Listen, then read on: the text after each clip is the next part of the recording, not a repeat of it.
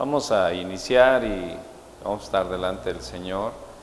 Qué bueno que hay quien se interese por tener seguimiento, perseverancia. Sabemos, Señor, que tu palabra es eterna y que se puede hacer personal, Señor. Esa palabra, esa misma palabra que creó los universos, es la que puede convertirse, Señor, en una expresión personal en nuestras vidas. Y te damos gracias por ello, Señor. Te bendecimos y te suplicamos, Señor, que esto que vamos a dialogar sea, Señor, tu misma palabra, Dios. seamos fervientes en ella, Señor, y, y lo que tú nos digas, Señor, pueda ser un alimento que pueda nutrir nuestros caracteres, Señor, y podamos ir al frente y adelante, Señor, en todo aquello que tú nos ordenas y mandas. Gracias, poderoso, por esta noche. Gracias, Espíritu Santo, por tu inspiración y la luz de tu guía. En el nombre poderoso de Jesús. Amén. Muy bien. No se necesita ser... Eh, muy inteligente para entender que si nosotros queremos alcanzar algo, debemos tener metas. O sea, tú puedes tener muchos sueños, visiones, proyectos, anhelos, una, un montón de cosas. Pero si no tienes metas, olvídate, nunca vas a llegar. Entonces nos damos cuenta de lo vital que son las metas y de lo ah, imprescindible de las metas. Es como si le quitáramos los huesos al cuerpo, ¿no? ¿Qué sucede si tú le quitas los huesos al cuerpo? Pues solamente seríamos una masa ahí de, no sé, de cuero y de, de pellejos y de vísceras. No podríamos ir a ningún lado. Entonces nos damos cuenta que el sistema óseo es elemental, es imprescindible, es necesario. ¿Sí? No se puede hacer nada, el cuerpo no puede hacer nada sin el sistema óseo. Si nosotros tenemos sueños y visiones, no podemos hacer nada. No podemos llegar a esos sueños y visiones si no tenemos metas. Y es allí donde, donde muchas veces eh, se tuerce las, los sueños, las visiones y, y los grandes anhelos y las grandes cosas eh, se frustran y llega el momento en que nos sentimos incompetentes o abandonados o traicionados o pensamos que nadie nos ama, que nadie nos quiere, que hasta Dios nos olvidó. Como dice la canción, hasta Dios me olvidó.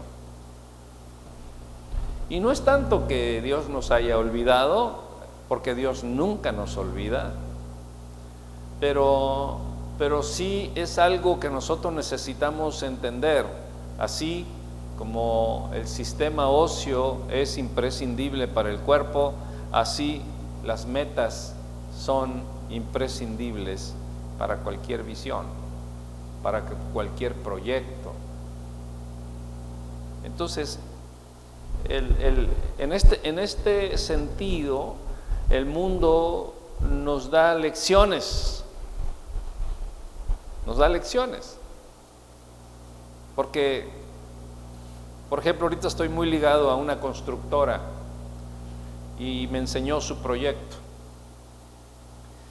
Y al enseñarme su proyecto, es un proyecto muy grande, muy ambicioso, es una cosa magna, tremenda el proyecto y ellos dicen, esto es lo que vamos a hacer. Ah, qué bueno. Pero estas son las primera, segunda, tercera, cuarta, quinta, octava, novena y décima meta para alcanzar a realizar el proyecto. Y nosotros queremos alcanzar las cosas de golpe, de un solo golpe. creemos en los milagros de Dios y, creemos que Dios nos va a hacer un milagro y, y, Dios lo puede hacer, por supuesto, que Dios nos puede sacar eh, de una situación difícil y nos puede poner en una situación gloriosa en un instante, por supuesto, Dios lo puede hacer. Pero Dios quiere que más nosotros entendamos cómo nosotros podemos alcanzarlo. O sea, esto me recuerda, me recuerda a, una, a unas personas que, este, que iban al gimnasio y, este muchacho que iba al gimnasio tenía, tenía ya tiempo de ir al gimnasio y había, había tomado un cuerpo musculoso, pero invitó a otras dos personas a ir al gimnasio que estaban delgaditos y que, en fin, llegó un momento en que, en que ellos ya no querían ir. Y entonces le dice esta persona que los invitó, les dice, bueno, no hay ningún problema, dijo, yo no me preocupo, porque yo ya estoy como quiero o como quería. O sea, sonó, no lo dijo en esas palabras, pero él dijo, yo ya estoy bien cuadrado, ¿no? O sea, si tú pretendes estar como yo estoy, entonces vas a tener que seguir adelante y poner metas hasta alcanzar el propósito. Si tú no quieres, no hay ningún problema. Yo como quiera, ya estoy bien cuadrado. Quiero la meta. Y entonces así nos pasa muchas veces como cristianos. Como cristianos pensamos que Dios nos va a hacer el milagro siempre. Por supuesto que Dios es un Dios sobrenatural y todas las cosas que Él ha hecho en nuestro corazón ha sido sobrenatural. Pero yo no he visto que Dios de un, en un momento a un joven eh, delgadito, al otro día lo ponga, pero tremendo, ¿no? O sea, no. ¿Por qué? Porque Dios deja que nosotros seamos quienes nos forjemos en alcanzar las cosas. Dios es Dios y Dios puede hacer todo lo que Él quiera en el momento que quiera y como quiera. Entonces Dios nos diría, yo ya puedo hacer las cosas. Como diría este joven, yo ya estoy bien cuadrado, ¿no? Este, yo ya estoy bien formado, yo ya estoy bien musculoso, pero pues si tú, el, el asunto es tuyo, ¿no? Entonces Dios nos dice lo mismo, yo soy Dios y yo todo lo puedo. Y lo que yo quiera lo consigo y etcétera y voy paso a paso y alcanzo cosas y sin problema ni nada. Pero yo quiero que tú lo hagas para que tú seas como yo. El Señor dice, la palabra dice, sean santos como vuestro Padre es santo y sean perfectos como vuestro Dios es perfecto, decía el Señor Jesucristo. Entonces muchas veces nosotros pensamos que el ser santos y perfectos es como una especie de misticismo, ¿no? Que echamos chispas de espirituales y háganse un lado porque aquí va el santo, ¿no? Y aquí va el perfecto. O sea, eh, no es eso, sino que lo que nos está diciendo el Señor Jesucristo con esta expresión es, hagan lo que Él hace, alcancen las metas como Él las alcanza. Y entonces cuando nosotros entendemos los principios de Dios y empezamos a poner por obra los principios de Dios, entonces empezamos a ser como Él es. Entonces es ahí donde empezamos a, separar el pensamiento religioso denominacional histórico de lo que es santidad y perfección. ¿Por qué? Porque muchas veces cuando nosotros eh, no podemos alcanzar las cosas por causa de que somos imperfectos y por causa de que de vez en cuando seguimos pecando y, nos seguimos dando cuenta de que seguimos este, siendo carnales y cosas por el estilo, nos frustramos cuando nosotros decimos, pues yo la llevaba bien, o sea, yo, yo, yo estaba portándome santamente, y cuando tenemos un error en la vida, nos frustramos y decimos, no, pues yo creo que la santidad no se puede. Y nosotros mismos nos descalificamos porque nosotros mismos nos estamos calificando de manera equivocada. Pero cuando nosotros nos damos cuenta de que para poder alcanzar las visiones, los propósitos, los proyectos, lo que Dios ha puesto en tu corazón, necesitas metas y necesitas perseverancia. O sea, son dos elementos imprescindibles. Dos elementos imprescindibles. Diga conmigo. Dos. ¿Cuáles? Metas y perseverancia. Por eso es que les digo que el, mundo a veces es más fuerte y a veces es más eh, eh, triunfador que muchos hermanos cristianos, porque muchos hermanos cristianos piensan que Dios les va a hacer el milagro y entonces están pidiendo un milagro y siempre estamos pidiendo un milagro. Y Dios es un Dios de milagros, por supuesto. Yo creo en un Dios de milagros y yo creo en un Dios espiritual y me gustan mucho las cosas espirituales y los dones espirituales y el don de lenguas y el don de ciencia y el don de... O sea, todos esos dones gloriosos me gustan y tienen cada uno de ellos una explicación gloriosa, maravillosa, me gusta. Pero cuando Dios ha puesto una visión, un anhelo en tu corazón, Dios te dice, alcánzalo es que yo siento que yo puedo alcanzar esto y yo quiero, ¿cómo me gustaría que tener esto y aquello? Y el Señor dice, va, hazlo, alcánzalo. No, hazme el milagrito, Señor. No, pues entonces soy yo el que lo voy a hacer. Pero en esta materia yo quiero enseñarte cómo hacerlo. ¿Ok? Entonces,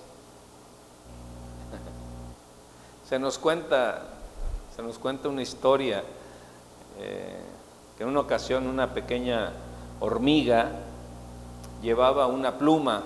Ya ve que la hormiga puede cargar no sé cuántas veces su peso, no sé, chorrocientas veces su peso. Y, la, hormiga tuvo que presentar diferentes obstáculos hacia donde iba con, con, esa pluma, hasta que finalmente llegó a un lugar donde era una grieta muy separada y pues ya no podía avanzar, porque ella iba para allá, pero la grieta era muy separada, entonces tendría que empezó a buscar a ver por dónde y no, no pudo. Y entonces después de un rato de pensar, acostó la pluma de lado a lado, caminó sobre la pluma y luego la agarró del otro lado y se la llevó. ¿Cómo se llama eso? ¿Cómo se llama eso? Perseverancia. Perseverancia. Porque el que no es perseverante, ¿qué hubiera hecho? ¿Eh? Ah, no, aquí sí no podemos, eh, bueno, ni modo, vámonos cada quien para su casa, porque esta cosa está muy difícil. Normalmente los sueños que nosotros tenemos son grandes. Los sueños que nosotros tenemos, y lo he dicho muchas veces, muchas, muchas veces, diga conmigo, muchas veces lo he dicho, que los sueños que Dios ha puesto en nuestro corazón son tan grandes que el salario no nos alcanzaría para realizarlo a menos que viviéramos 400 o 500 años y que no nos gastáramos nada, que las esposas no pidieran zapatos nuevos, ni bolsas nuevas, ni nada, ¿verdad? Entonces alcanzaríamos las metas de esos sueños, pero regularmente vivimos menos de 100 años. Bueno, yo voy a vivir 107, ¿verdad? Pero, pero regularmente vivimos menos de 100 años y no nos alcanzaría de manera natural alcanzar los sueños y las visiones. Ok, quiero regresar a la hormiguita porque me gusta esa historia. Yo creo que la hormiguita se detuvo, analizó su situación y de pronto tomó una nueva decisión. Porque muchas veces son cuadrados que queremos ir siempre por el mismo camino, siempre por el mismo camino y de repente nos encontramos que el camino tiene un problema grande y entonces decimos, no, pues hasta aquí llegué, hasta aquí llegué, no puedo hacer más, ya hice todo lo, lo posible y hasta lo imposible y esta persona no cambia. Así es de que hasta aquí llegué. Y el que no es perseverante, ah, de ahí se regresa. Ahora bien, cuando se regresa, ¿a qué se regresa? ¿Al triunfo? ¿A qué se regresa? A la misma cosa. o a, lo mejor hasta peor, ¿no? Entonces es por eso que llega momentos en que debemos de tomar nuevas decisiones, pero no cambiar el rumbo. No cambiar el rumbo. Diga conmigo, tomar nuevas decisiones, pero no cambiar el rumbo. Eso es importante, porque mucha gente toma nuevas decisiones, pero en un nuevo rumbo, en una nueva cosa, en otro que no tenía nada que ver con lo que estaba proyectado. ¿Mm? bueno, entonces debemos nosotros de darnos cuenta de que este animalito nos da un ejemplo impresionante. Y, una hormiguita, ¿qué pesa? Pues no sé, pero un gramito a lo mejor pesa. No, no lo sé, a lo mejor menos de un gramo pesa una, una hormiguita. Entonces, ¿de qué tamaño puede tener el cerebro? Microscópicamente, tal vez. Y sin embargo tomó una decisión sabia. ¿De dónde sacó esa decisión sabia? No lo sé de la intuición, del análisis, de la persistencia, no lo sé, pero esos animalitos lo que más tienen es perseverancia. Entonces, yo creo que ¿de dónde sacó la idea? De la perseverancia. Cuando una persona es perseverante, le fluyen las ideas. Anote eso, pero en la tabla de su corazón. Cuando una persona es perseverante, le fluyen las ideas. Cuando una persona es, limitada y nada más va a ir a cierto punto, las ideas se borran, las ideas no vienen, las ideas no fluyen, las ideas no están presentes. ¿Por qué? Porque simple y sencillamente antes de empezar ya llevaba un espíritu de derrota.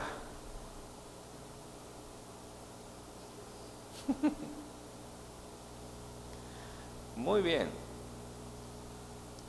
Podemos eh, concluir que el Señor nos ha capacitado para superar los obstáculos y desafíos propios del camino. O sea, usted y yo estamos capacitados por Dios para superar cualquier obstáculo y cualquier desafío que podamos encontrarnos en el camino. Estamos superdotados. Diga conmigo, superdotado. Ahora voltea a la persona que tiene un lado y dígale, yo soy un superdotado. ¿Mm? Muy bien, ahora voltea a ver a la otra persona del otro lado y dígale, solo me falta creerlo.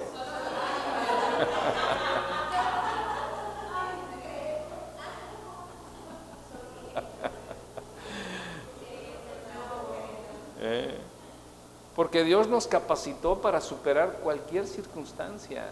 Y es más, Él dice que cuando la prueba fuese más fuerte, Él daría la salida. O sea que hasta en eso el Señor nos super ayuda. Dice, ok, si te metes en una bronca donde tú verdaderamente ya no puedes, Dios te dará la salida. Wow. Wow. Entonces, ¿estamos entendiendo esto? Oh, muy bien. Entonces, nos damos cuenta de que no podemos alcanzar nada si no hay metas y si no hay perseverancia. Metas y perseverancia. Metas y perseverancia. Otra vez. Por eso el venir a la iglesia es de siempre, de siempre, de siempre, de siempre. Porque es en la iglesia donde vas a ser capacitado para todos los principios del reino eterno. Y si nosotros pertenecemos al reino eterno, nos vale más capacitarnos de los principios del reino. No nos interesa, ni a Dios le interesa capacitarnos a nosotros de los principios del mundo. No los ignoramos. Dijo Pablo, no ignoramos las cosas de allá. Pero a Dios no le interesa capacitarnos en las cosas de allá. A Dios le interesa capacitarnos en los principios del reino, porque a fin de cuentas nosotros pertenecemos al reino eterno de Dios y es mejor y menester que ya entremos y seamos capacitados en ese principio o en esos principios del reino. Si somos superdotados por Dios, ¿para qué somos superdotados? Para superar cualquier condición y cualquier este, obstáculo pero no nos damos cuenta de esto mientras no seamos perseverantes, porque la perseverancia te trae mil y un ideas. Si tú estás decidido en algo, te van a fluir las ideas para poder lograrlo. Si tú estás decidido a hacer el mal, te van a fluir las ideas para, para hacer el mal. Es por eso que la gente que no ama a Dios, y que hace la maldad, están decididos en, su corazón a hacer la maldad y le fluyen las ideas porque están perseverantes. La perseverancia es un principio, la perseverancia es una ley. Y es por eso que muchas veces la gente dice, hierba mala nunca muere, porque siempre están practicando la maldad y siempre están determinados y decididos a caminar en la maldad. Y nosotros nos cansamos de hacer el bien, dice la escritura, no se cansen de hacer el bien, porque a su tiempo van a cosechar. La vez pasada yo les decía que se cansen los que hacen el mal. Qué bueno sería que todos los los narcos y todos los estos zetas y todo, se cansaran de hacer el mal y ya dejaran, ¿no? Pero los que se cansan de hacer eh, el bien son, son los que se cansan, perdón, los que dejan y abortan y, y abandonan son los que se cansan de hacer el bien. Entonces, dice la escritura, no se cansen de hacer el bien, no se cansen. Entonces, nuestras metas requieren de nuestra perseverancia. Anótelo, nuestras metas requieren de nuestra perseverancia. Ahora bien, ¿cómo, cómo genero el espíritu de perseverancia?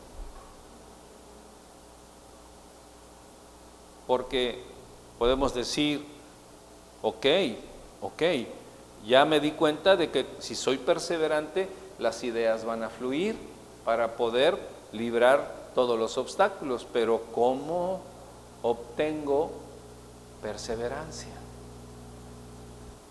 Muy fácil, diga conmigo, muy fácil. ¿Sabes qué es? No, si está fuerte. ¿Sabes qué es lo que produce perseverancia pero a borbotones? O borbollones, como le dicen, no sé cómo le dicen. Eso. Queso de hebra. No. ¿Sabes qué es lo que produce perseverancia a granel vaya, si no les gustó borbotones a granel. La obediencia. Una persona que es desobediente no puede ser perseverante, por favor, a menos que esté decidido servirle al diablo, a menos que esté decidido servirle al mundo. Pero si está decidido servirle a Dios y es desobediente con Dios, no tendrá fuerza para perseverar. Entonces, es bien fácil obtener perseverancia, porque la perseverancia es sobrenatural y la produce la obediencia.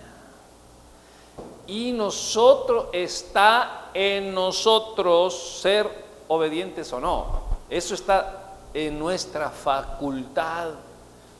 Estamos nosotros facultados a través de que Dios nos dio el libre pensamiento y la libre voluntad y el libre albedrío, como se le quiera decir, para obedecer o desobedecer. Entonces, el ser perseverante está en nuestra decisión. No podemos nosotros producir perseverancia y decir voy a ir al Oxxo a comprar dos kilos de perseverancia. No, porque la perseverancia es una fuerza sobrenatural, pero está en nuestra facultad producirla. Y como dije, ¿a qué? A borbollones, a granel, en abundancia. Una persona perseverante es una persona obediente. Entonces aquel que no es perseverante, pues ya nos damos cuenta por qué no es perseverante. Viene un domingo y, falta dos meses y se desaparece y luego viene otra vez y todo. ¿Por qué? Porque es desobediente. Entonces, nos damos cuenta con esto que la perseverancia en la obediencia a Dios genera los mejores resultados. O al revés, la obediencia genera una perseverancia que nos va a llevar a los mejores resultados. No tenemos que ofender a nadie, no tenemos que trabajar de sol a sol, no tenemos que esforzarnos y, ay, el calorón, y tengo que salir a las 5 de la mañana, y tengo que llegar a las 10 de la noche. Pero no, Dios nos dice que seamos obedientes. Obedientes. Si somos obedientes, producimos una fuerza sobrenatural que se llama perseverancia. Wow. Oh my gosh, dicen los, los primos del norte, oh my gosh. De verdad que por eso es que yo les instruyo y les digo que ser cristiano es la mejor opción de vida. Es la mejor opción de vida ser cristiano, no se me duerma es la mejor opción de vida. Ser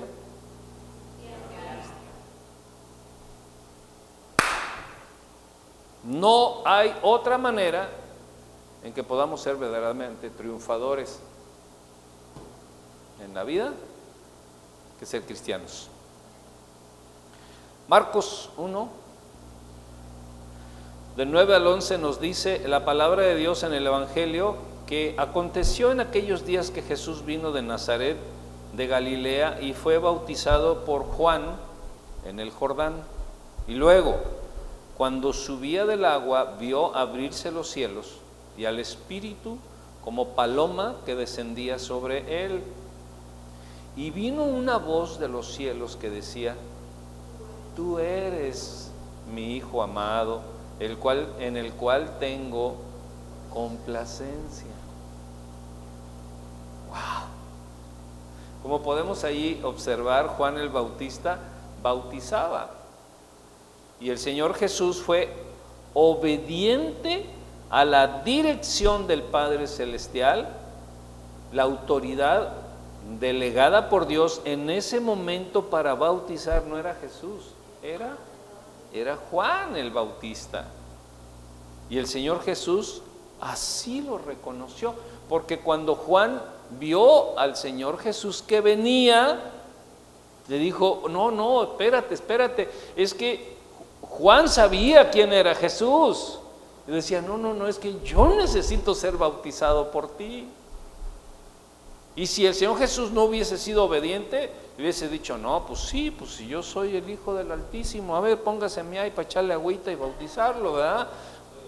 Yo soy aquí el bueno de la película, pero él le dijo, no, no, hazlo porque es necesario que cumplamos toda ley.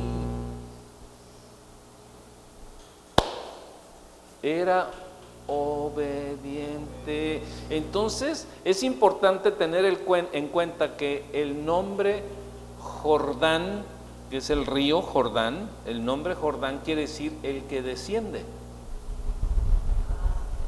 El que desciende. Entonces dice que el Señor Jesucristo descendió al Jordán. Y, saben, ¿saben qué?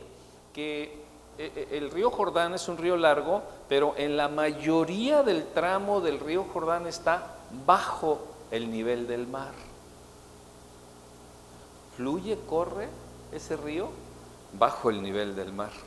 Entonces todavía podemos darnos cuenta del por qué dice la escritura que Jesús descendió al Jordán.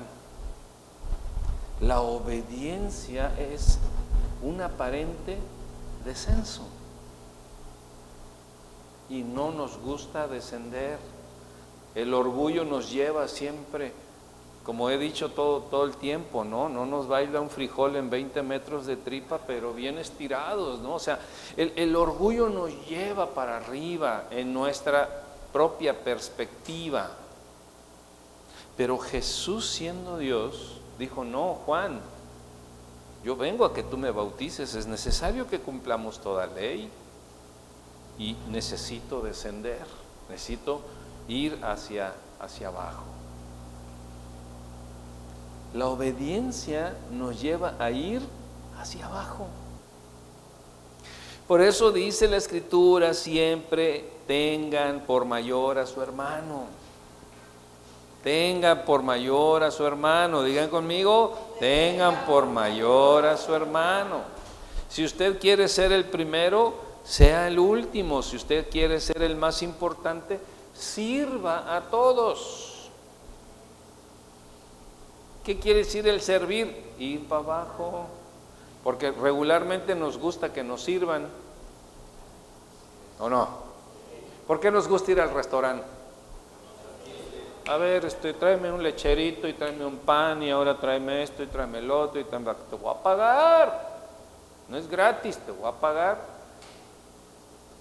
Pero vamos a un restaurante porque nos gusta que nos sirvan. podemos ir a un restaurante porque, porque dan una comida muy rica, muy sabrosa, porque tenemos una sensación de estar con, con nuestra esposa, con nuestros hijos, etcétera, pero eso ya es, es otra cosa. Entonces, el nombre Jordán quiere decir el que desciende y es el único río en nuestro planeta, cuyo curso se halla en la mayor parte de su longitud por debajo del nivel del mar. No hay otro río en el mundo que esté bajo el nivel del mar. A ver, diga conmigo, a ver, a ver, a ver. ¿Cómo se lleva a cabo eso? Si se supone que los ríos de altura bajan hasta el mar.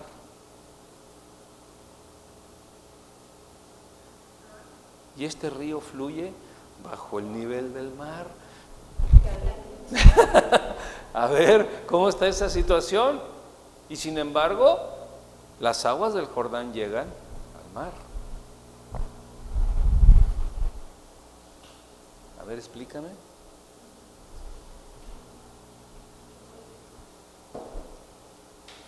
Explícame. Por eso es que Jesús descendió al Jordán. Entonces, la palabra descender al Jordán tiene un significado muy grande, porque vemos este aquí podemos decir entonces que el, el Señor Jesucristo descendió, obedeció, se sometió con gozo a la voluntad del Padre celestial y por esto es que fue honrado. Si el Señor Jesucristo no hubiese sido obediente, no hubiese tenido el poder de la perseverancia para poder llegar hasta la cruz. A veces se andaba, deje, perdóneme la expresión, pero a veces se andaba rajando el Señor. ¿Cómo dice eso? Pastor, qué atrevido, qué atrevido al decir eso, sí. Él muchas veces le dijo a la gente, ¿hasta cuándo los voy a aguantar? Sí, así lo dijo el Señor, o sea, como diciendo, dijeran los amigos de la Ciudad de México, chale ya. ¿Ah? Y en otra ocasión dijo, Padre, ¿por qué me has abandonado? Si pudieses pasar de mí esta copa, o sea, que esto no sucediera. O sea, era difícil, la obediencia no es fácil, necesitas descender.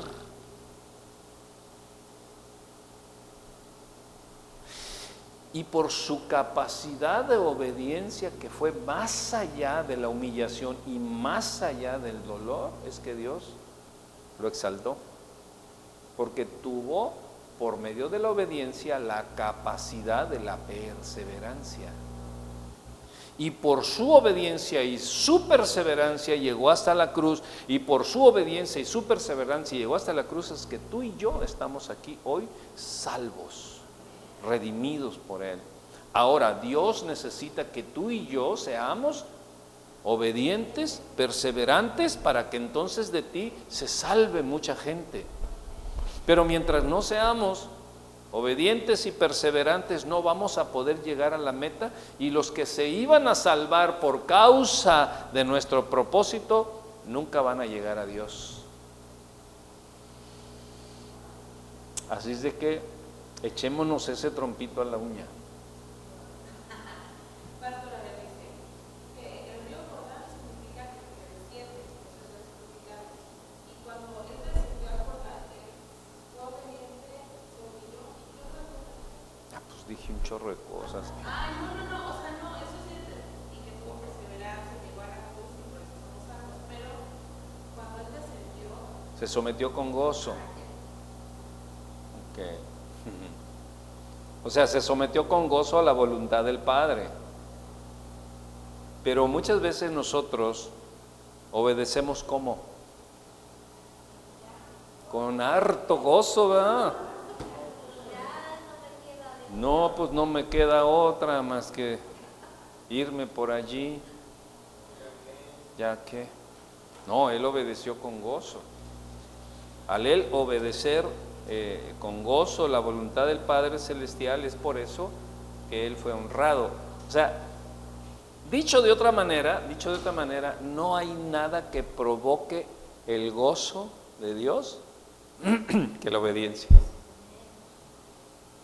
No hay nada con el cual, no hay nada mejor con lo cual nosotros podamos alegrar el corazón de Dios que con la obediencia.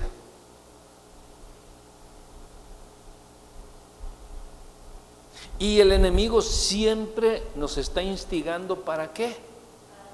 Para hacer exactamente lo contrario, ser desobedientes. Entonces, nuestra desobediencia retarda nuestra bendición. Y nuestra desobediencia puede retardar la bendición un año, dos años, cinco años, diez años, veinte años, o irnos a la tumba sin la bendición porque nunca fuimos obedientes. Siempre antepusimos, no sé cómo interpretar esto, pero hago así como, siempre antepusimos nuestra, nuestra voluntad y nuestra machería o no sé. nuestro machismo, nuestro amachonamiento, no sé, nuestra terquedad, nuestra sí, nuestro concepto de siempre estar en lo correcto. Jesucristo estaba en lo correcto. Si él hubiese bautizado a Juan el Bautista, pues claro, estaba en lo correcto.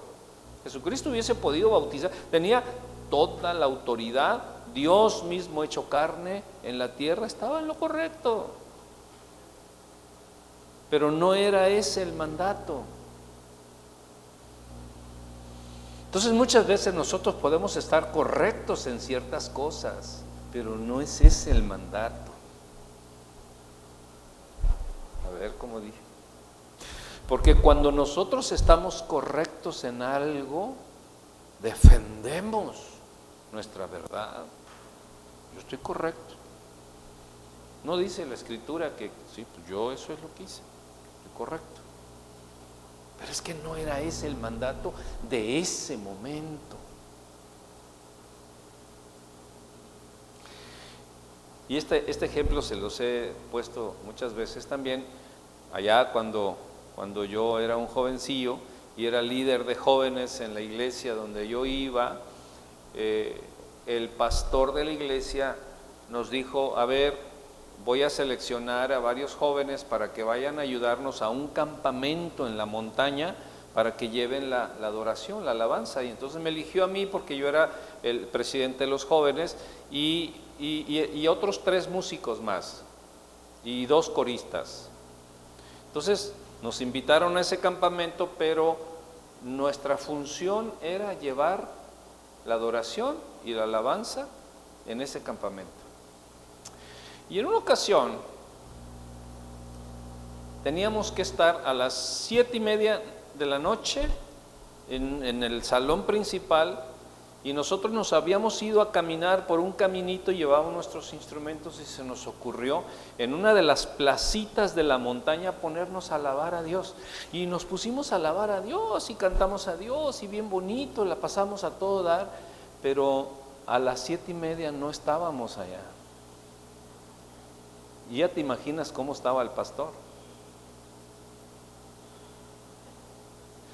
Llegamos como a las cuarto para las ocho, diez para las ocho. pastor me vio de lejos, le vi la mirada. Pedro García Carlos se llama el pastor. Me miró de lejos y nomás me hizo así. Nosotros llegamos con nuestras guitarras, dijo. No, señor, ya no toca. Sí les voy a hacer aquí los domingos si llegan tarde. No, señor, no toca. Y nosotros fuimos y argumentamos es que alabamos al Señor y el Señor descendió y nos bautizó y todo. Y Él dijo, lo que el Señor hizo con ustedes fue pura misericordia, pero ustedes tenían un compromiso aquí a las siete y media de la noche. Entonces nosotros estábamos en lo correcto alabando a nuestro Dios, pero estábamos incorrectos en la obediencia. ¿Eh? Y, no les digo cómo nos fue, pero ya se imaginarán. Le mando un abrazo y un beso al pastor Pedro García Carlos. Lo amo, porque él me enseñó muchas cosas que nadie hubiese podido enseñarme si no hubiese tenido el carácter de pastor. Porque con una generación violenta necesitamos ser firmes, muy firmes. ¿Le seguimos? Muy bien. Entonces, entonces el corazón de nuestro Dios, póngale ahí, se conmovió. El corazón del Padre se conmovió por la obediencia de su Hijo. Y entonces esa, e, e, e, ese conmoverse por la obediencia de su Hijo le hizo decir al Padre, en ti tengo complacencia. Este es mi hijo en el cual tengo complacencia.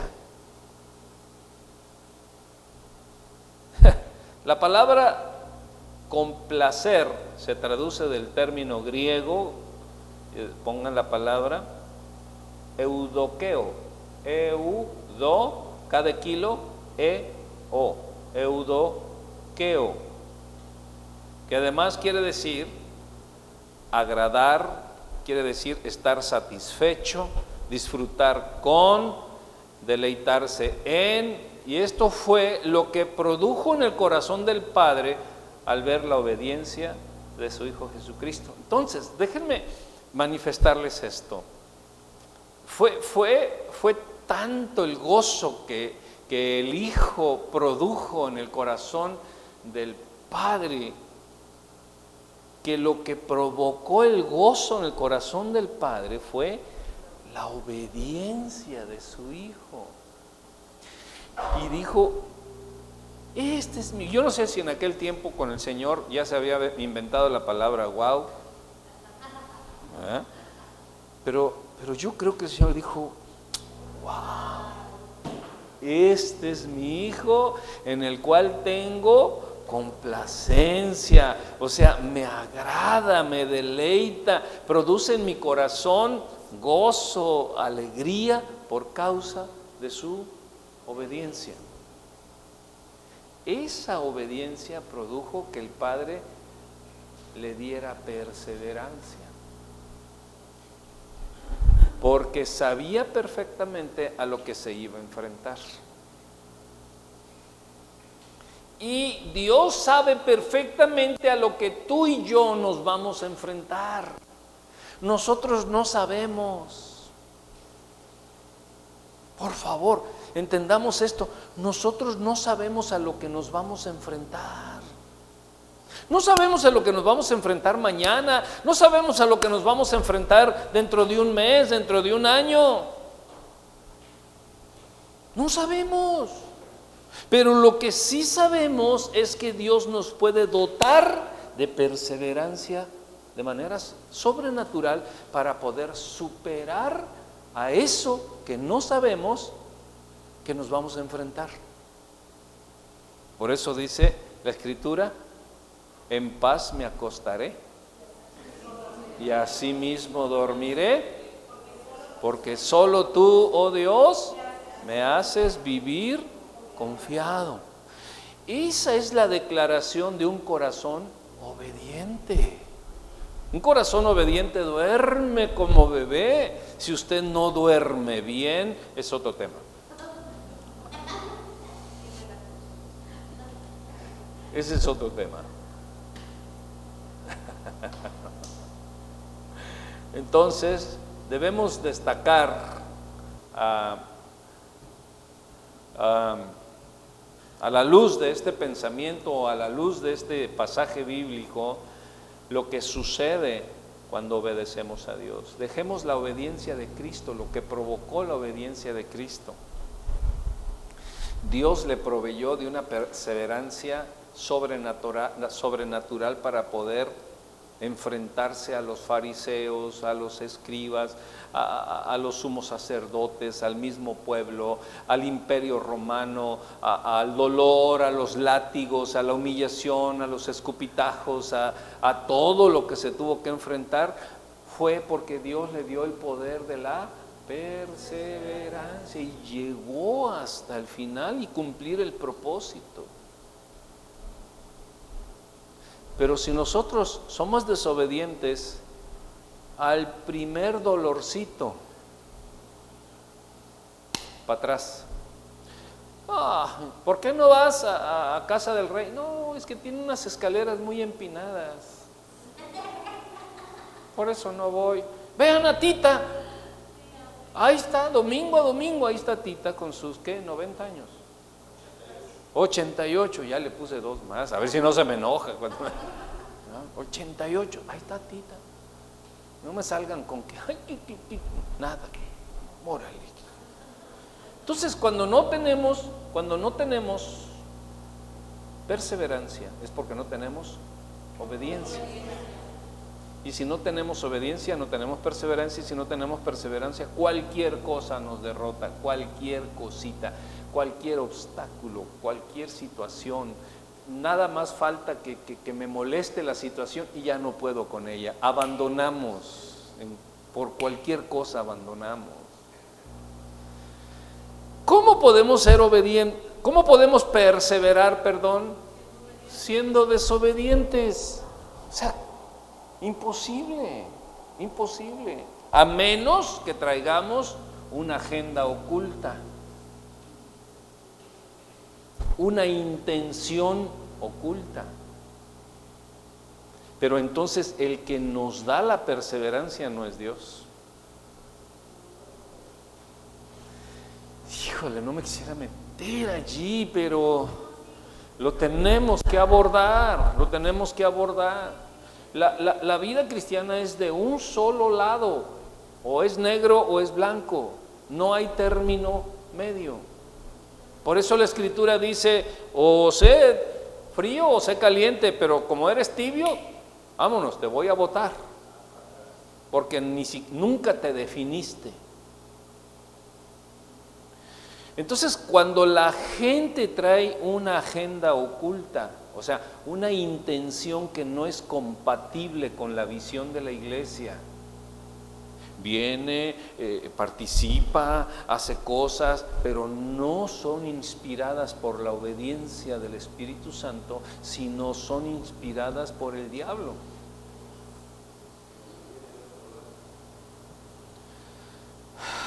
Qué tremendo es esto. Pero no, por eso es que yo no puedo tener aquí enfrente gente sirviendo al Señor siendo desobediente. Cuando yo veo sus desobediencias, a ver, este, te espero en la oficina, vamos a echarnos un cafecito, y cuando la gente se da cuenta de que los invito a tomar un café, ya ni van al café. Algunos ya ni van al café o nunca me aceptan el cafecito, así es de que este, tenga usted cuidado cuando el pastor le invita al café.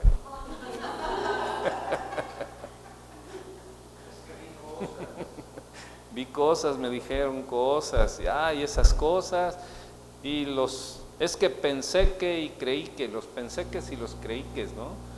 Son, son los culpables de la falta de perseverancia. No, no es eso, es tu desobediencia la que ha causado que el impulso que traes no venga de Dios. Algunos me han dicho, ¿qué?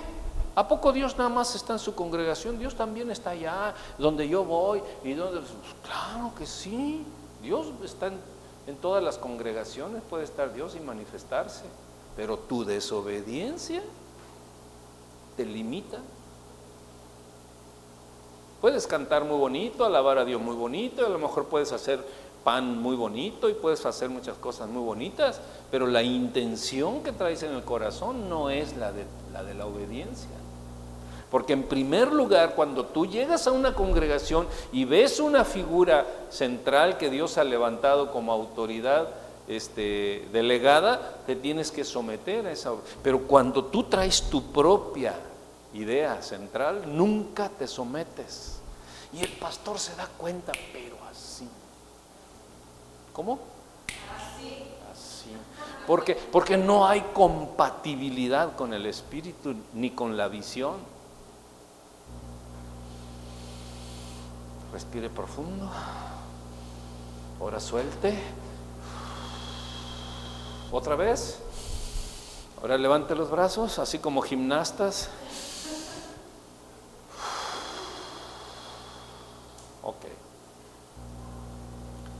agradar.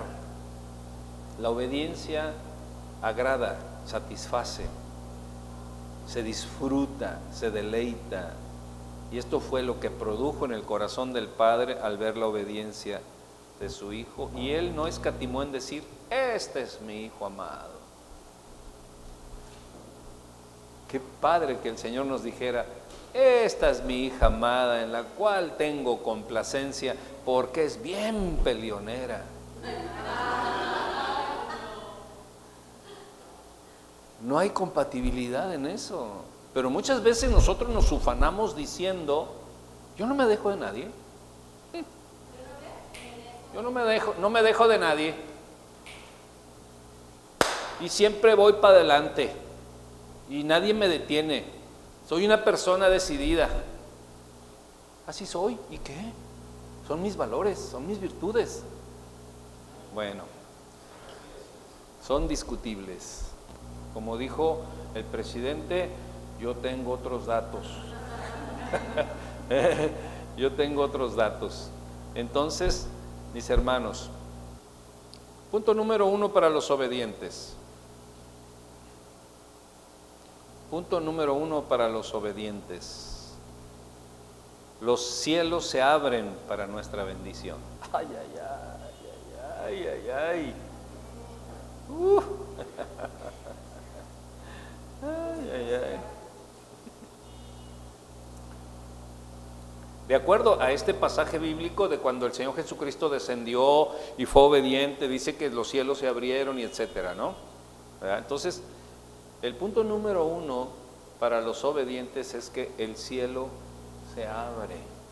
Ahora, cuando el cielo se abre para ti, ¿para qué es? ¿Para enjuiciarte? ¿Para maltratarte? ¿Para discriminarte? No. Si el cielo se abre para ti, es para bendecirte, para llevarte a otro nivel, es para que tú sientas la complacencia del Padre. Así dice la Escritura que se abrieron los cielos delante del Señor Jesucristo por su obediencia. Nosotros podemos abrir los cielos. ¿Eh? Nosotros estamos facultados para abrir los cielos, pero nuestra testarudez y cerrazón a la obediencia hace que los cielos permanezcan cerrados. Entonces, si los cielos se abren para nuestra bendición por la obediencia, entonces eso quiere decir que los cielos han estado cerrados por la desobediencia. ¿Mm? ¿Cuándo va a ser la mía, Señor? ¿Y cuándo vendrá la bendición, Padre? Sé obediente. Y no viene la bendición y no viene la bendición. Hay que analizar el corazón. ¿Dónde estamos siendo rebeldes? ¿Dónde estamos siendo desobedientes? ¿Dónde estamos haciendo nuestra propia voluntad? ¿O dónde traemos una agenda oculta? Como que empezaron a mirar para abajo, para el suelo, para...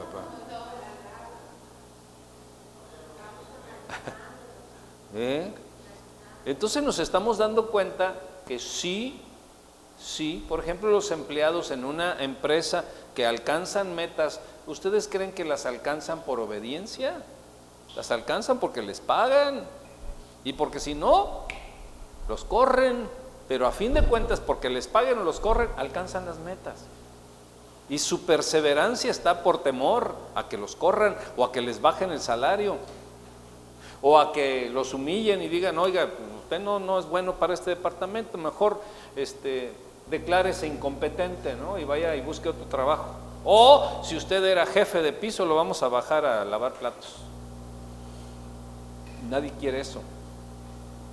Entonces, los cielos se abren, punto número dos. El Espíritu Santo de Dios viene sobre los hijos obedientes.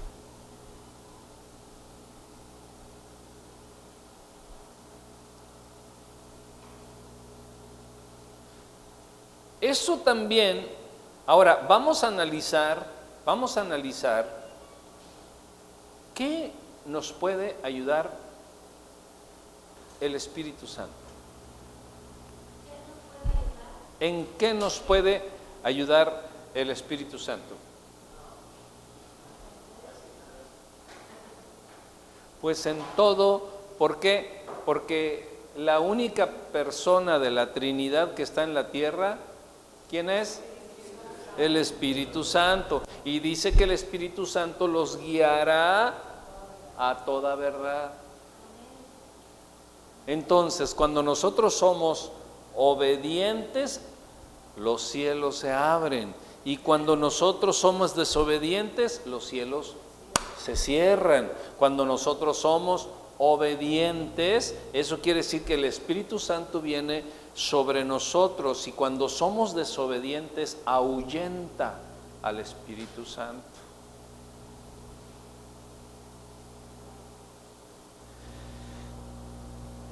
¿Es práctico el cristianismo? Sumamente práctico. No tiene nada de misticismo. Es práctico el cristianismo. Obedeces, tienes bendición, desobedeces, se cierran los cielos. Hasta científico, hasta matemático. Pero nosotros queremos, así como que queremos meterle al, al, enmascarado, ¿no? De que, este, no, pues es que yo eh, acá y las buenas vibras y que no sé qué. ¿Qué es eso? ¿Cómo? O sea, andas buscando buenas vibras en Dios y eres bien desobediente. O sea, hello, hello. Diga conmigo, hello. y el Espíritu Santo es el único que te puede dotar de perseverancia. La desobediencia ahuyenta al Espíritu Santo, la obediencia viene a mí, el Espíritu Santo me llena de toda verdad.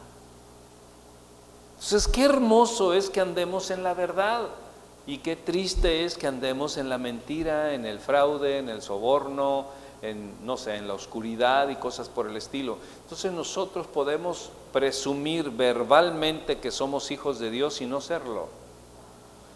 No me quería meter ahí, pero...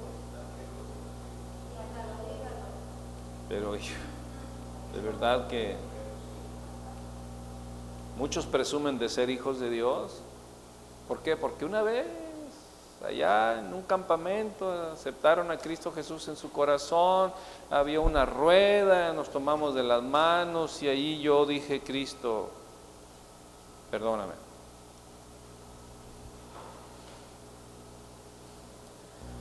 Pero vivir una vida desobediente cierra los cielos, ahuyenta el espíritu, no hay perseverancia para ir adelante en cualquier confrontación de la vida y cuando los, los cielos se cierran y el Espíritu Santo se ahuyenta y no tenemos la fuerza de la perseverancia, entramos automáticamente a la venida de la apostasía. Apostasía. ¿Qué es la apostasía? El renegar de la fe. Entonces hay mucha gente que por causa de su desobediencia tiene los cielos cerrados, tiene, no está presente el Espíritu Santo y sí han entrado a una venida de apostasía. Pero ellos dicen que son cristianos. O sea, que alguien me explique. Que alguien me explique.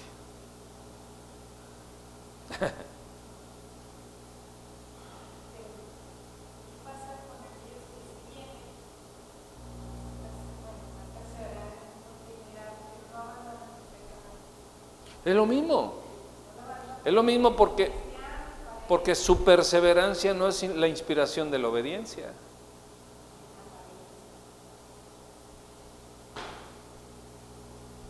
¿Qué es lo que te hace que no seas perseverante? La falta de perseverancia no es otra cosa más que rebelión. Y el pecado de la rebelión es igual que el de la adivinación, que es brujería dice, dice la escritura.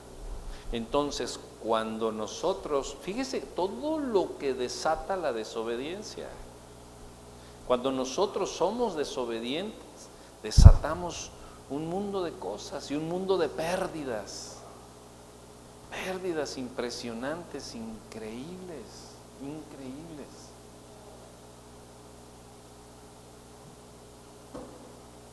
Hace rato este, ya vi las preguntas clásicas de Shalom. Me dice, pa, si tú pudieses regresar al pasado, ¿a qué edad regresarías? Le digo, mm, a los 20 años. Dice, ok, ¿ya te visualizaste a los 20 años? Le digo, sí, ok. ¿Y por qué a los 20 años? Le digo, bueno, para, para no hacer las cosas quise. Y se me queda mirando y dice, a ver, a ver, ¿cómo, cómo que? ¿Sí? Para hacerlas mejor. todo aquello que entré en desobediencia que me llevó a perder años, lustros. Y ahora entender que si yo soy obediente desde jovencito, me voy a evitar la pérdida de tantos años de cosas. Y quién sabe si regrese a Dios. Porque ese es el problema de los que se desvían por causa de la desobediencia. ¿Cuántos, cuántos, cuántos? Recuerdo yo, vinieron a Cristo en mi juventud, compañeros, amigos, y ya no están emocionados, alababan a Dios, iban a los campamentos, predicaban la palabra, en fin, hablaban en otras lenguas, pero por causa de su desobediencia se desviaron, se desviaron, se desviaron, y hoy en día hasta algunos de ellos son adoradores de los ovnis, porque entraron en la venida de la apostasía. Entonces nos damos cuenta hasta dónde, hasta dónde nos puede bendecir la obediencia y hasta dónde nos puede perjudicar la desobediencia. Y punto tres, el punto número uno es que se abren los cielos. Punto número dos es que el Espíritu Santo de Dios desciende, viene, te llena, te ayuda, te bautiza, te da perseverancia, te da la verdad, te da muchas cosas. Y el punto número tres es que el Padre Celestial expresa su gozo y da testimonio de su Hijo. ¿Te puedes imaginar que el Padre Celestial te presuma? ¿Eh? Este es mi hijo, fulano de tal, este es mi hija, fulana de tal, en quien tengo complacencia. Qué precioso, ¿no? Y, uno puede decir, Oiga, ¿y eso es posible? Claro, en la medida de qué? En la medida de tu obediencia. No en la medida de mi obediencia, sino la tuya. Porque tú tienes que ver contigo mismo. ¿O no? Tú tienes que ver contigo mismo. Más que nadie. Más que nadie. Diga conmigo, más que nadie. Yo tengo que ver conmigo mismo. Entonces, la obediencia hace que el Padre Celestial exprese su gozo. No siempre el Padre expresa su gozo. Dios te puede bendecir sin gozo. Te puede ayudar momentos extremos. Necesitas un milagro, pues sí, es que la regaste, estás bien atrapado, fuiste sincero en el momento, yo te bendigo, yo te libero, pero no muestra su gozo.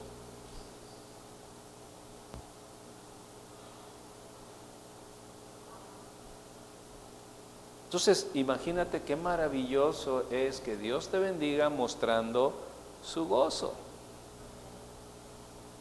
Y dice la escritura que el gozo del Señor es nuestra fortaleza.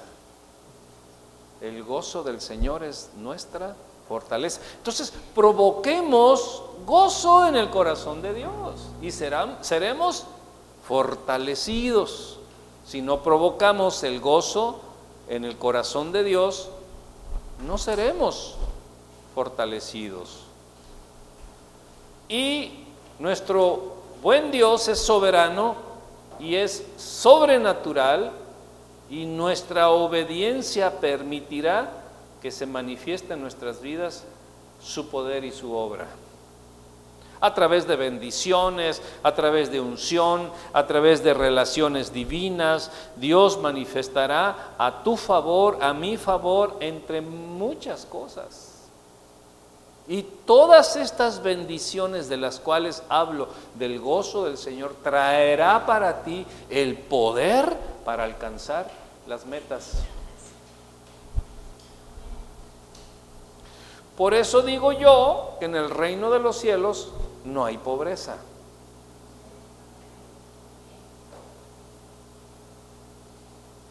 Si alguien en el reino quiere ser pobre, pues adelante es su decisión. Yo no. Y usted me puede decir, ah, ¿y a poco usted es muy rico? Pues ahí la llevo. Soy rico en muchísimas cosas que en cierto momento me dará riqueza económica. Porque recuerden que también esta ley nos lleva a otra ley. La dije el domingo. La ley de la acumulación. Entonces, si tú vas acumulando la obediencia de ayer, la obediencia de hoy, la obediencia de mañana, la obediencia de dentro de una semana, o ya la acumulaste del año pasado, del año antepasado, entonces tú tienes un cúmulo de obediencia. Y ese cúmulo de obediencia va a llegar el momento en que va a romper todos los impedimentos, porque estás ejerciendo la ley de qué? De la acumulación. Y el diablo lo que quiere es que no acumulemos nada. Llegamos al fin.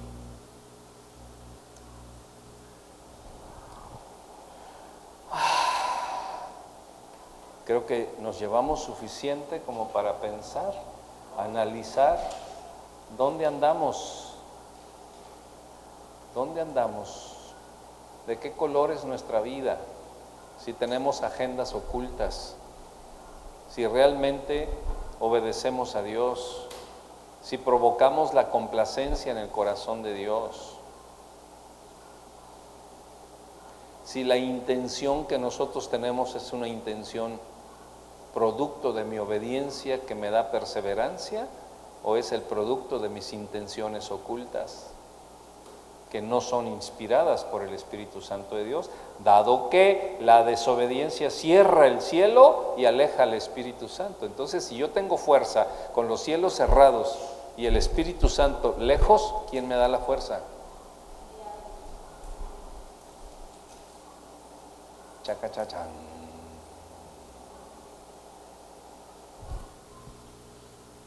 Muy bien. La próxima semana estaremos viendo que tu fidelidad o tu perseverancia será probada. ¿Ok? Muy bien. ¿Alguna pregunta?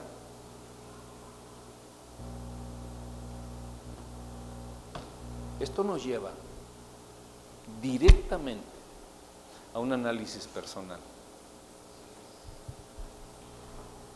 Donde yo no tengo que hacerlo con mi esposa, con mis hijos, sino yo solito.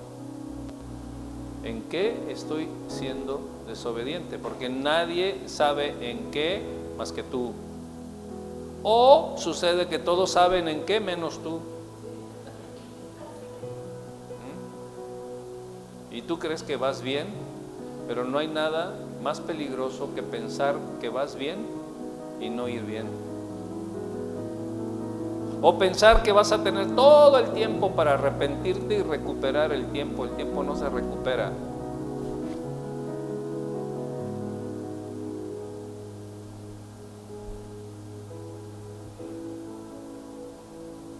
Y eso lo tenemos que transmitir a nuestros hijos, a nuestras generaciones y a la iglesia. Aquí debería estar toda la iglesia, pero no le interesa.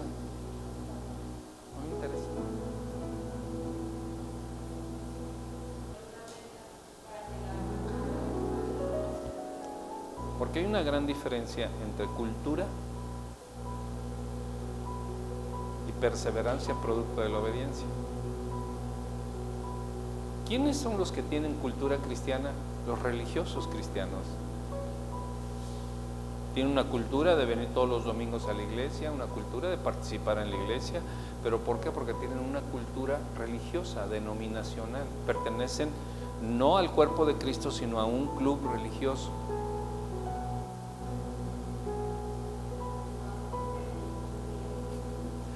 Eso lo vamos a ver dentro de ocho días, ya les estoy adelantando, pero por eso, por eso vamos a entender lo que dice la palabra.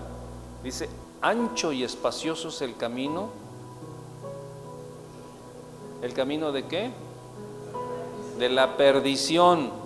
Dice, y estrecho y angosto es el camino de salvación. Y aparte dice, y pocos caminan por él. Entonces, Dices tú, vamos a evangelizar a todo el mundo y vamos a alcanzar a todo el mundo. Pues si a mí la escritura me dice que ancho y espacioso es el camino de la perdición y angosto, estrecho es el camino de salvación y pocos caminan por él. Ahora, eso no me quita la responsabilidad de evangelizar al mundo, pero muchas veces nosotros pensamos, ya estoy predicando otra vez, les digo, pero muchas veces nosotros pensamos que la predicación que tengo que hacer es física, verbal. Oye, reconoce a Cristo, acepta al Señor Jesucristo, porque muchos predican y lo predican en las calles, pero sus vidas personales no demuestran la obediencia y la perseverancia sobrenatural que da el Señor. ¿Qué es lo que verdaderamente va a traer a la gente a Cristo? Yo prefiero que ustedes vengan a Cristo por mi testimonio personal que por lo que yo les digo. Porque a lo mejor lo que yo les digo lo puedo sacar de un libro, de un video. Punto. Pero si yo soy un desobediente, pues no va a tener ningún efecto. Pero yo anhelo y quiero que mi obediencia vaya a más, a más, a más, a más. ¿Para qué? Para poder traer más personas a Cristo por mi testimonio y por la perseverancia sobrenatural que produce la obediencia. Y eso impacta a los espíritus. Que por ir a andar en la calle predicando y sálvense y esto, que sí lo podemos hacer y sí lo vamos a hacer, por supuesto, pero tenemos que fundamentar bien la congregación. Y usted viene y usted es uno de mis discípulos porque yo quiero que un día usted esté predicando esto que yo le estoy dando, no por conocimiento, sino por testimonio. ¿De qué me sirve ser pastor sin testimonio? ¿Para qué? ¿Para qué?